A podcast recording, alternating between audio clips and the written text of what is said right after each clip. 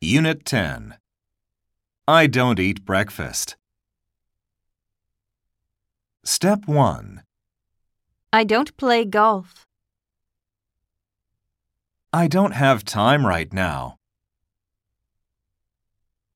Step 2. I didn't mean it that way. We didn't make it to the bus.